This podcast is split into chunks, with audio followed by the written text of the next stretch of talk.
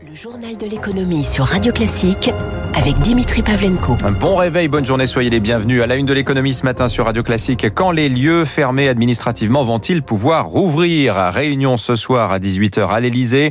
Autour de la table Emmanuel Macron ainsi qu'une dizaine de ministres. Le chef de l'État va aussi consulter une quinzaine de maires dans la journée. La perspective de rouvrir lieux culturels et terrasses de restaurants à la mi-mai malheureusement semble s'éloigner.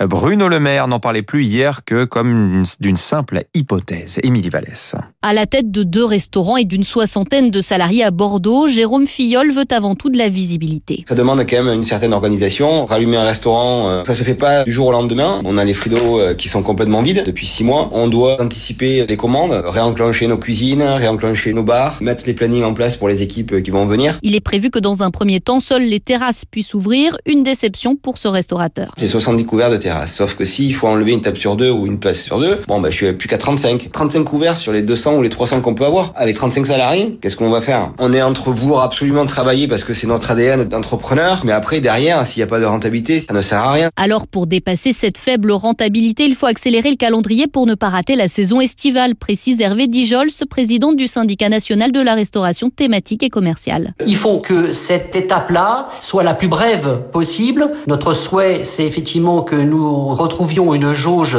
à peu près normale fin juin, que ça soit à l'extérieur sur les terrasses comme à l'intérieur, avec un protocole sanitaire tel qu'il était au 30 octobre, c'est-à-dire un mètre de distanciation sociale. Pas plus, sinon ce ne serait pas viable, poursuit ce professionnel qui craint un renforcement du protocole.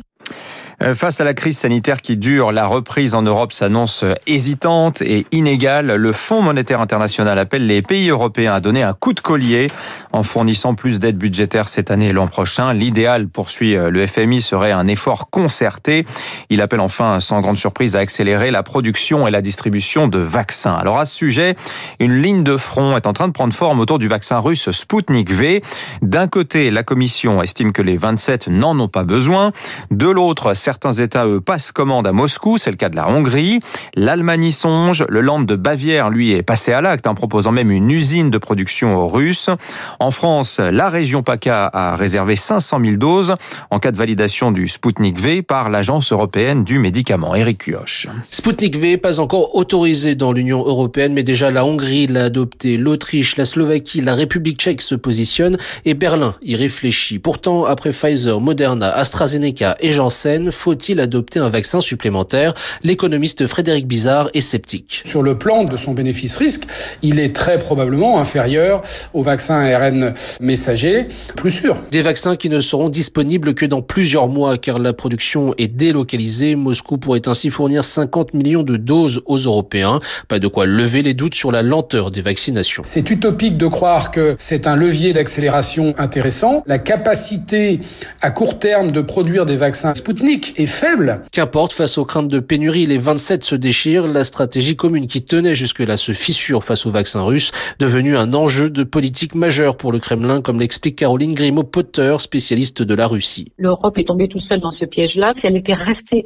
sur la portée de ce vaccin, qui est un enjeu sanitaire, on ne serait pas dans cette situation de division européenne. Malgré ces divisions, l'Union européenne vient de franchir les 100 millions de doses administrées, l'une des campagnes de vaccination les plus avancées au monde. Un chiffre ahurissant à présent. Selon Bloomberg, la Chine s'apprête à annoncer aujourd'hui un taux de croissance de 18,5% au premier trimestre par rapport à l'année dernière, soit la plus forte hausse enregistrée depuis 30 ans que la Chine publie des statistiques sur son PIB. Alors effectivement, il y a un effet de base énorme.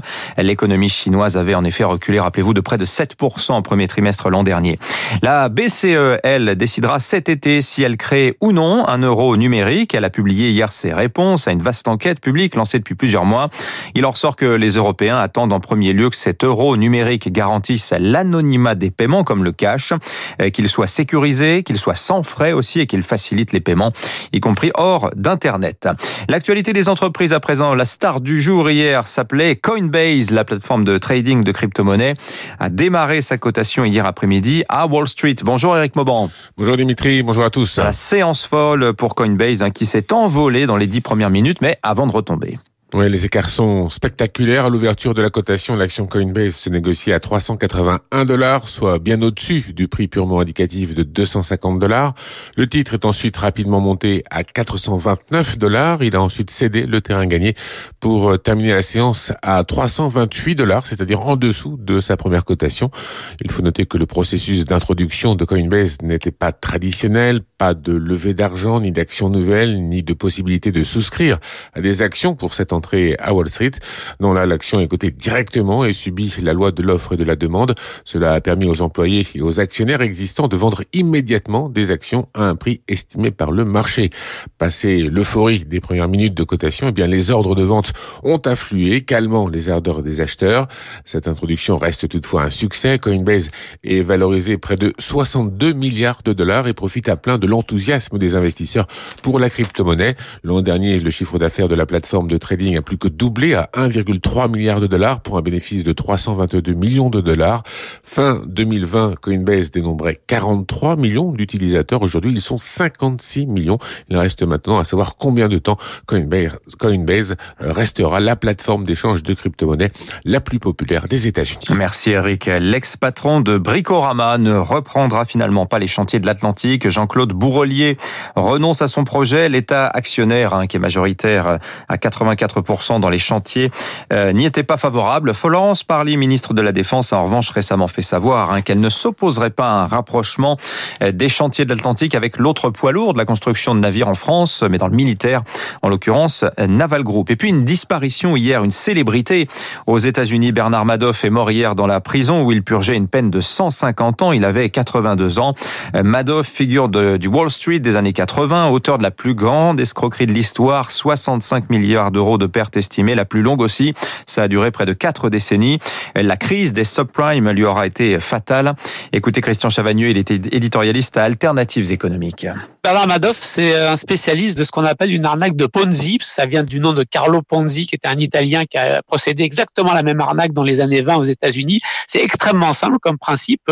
Vous euh, prenez 100 euros à quelqu'un et Bernard Madoff plutôt un million à quelqu'un et vous lui dites euh, d'ici quelques mois, je suis capable de te rendre ton million plus 10, 20, 30, 40% Et euh, pour les gens qui reviendraient quelques mois après en réclamant ces 10 ou 20, 30 ou 40% eh bien, il faut que vous ayez trouvé un deuxième pigeon dont vous allez prendre l'argent pour rembourser le premier. Évidemment, dès que vous faites ça, eh bien, on voit qu'on peut gagner beaucoup d'argent chez vous et on laisse l'argent chez vous.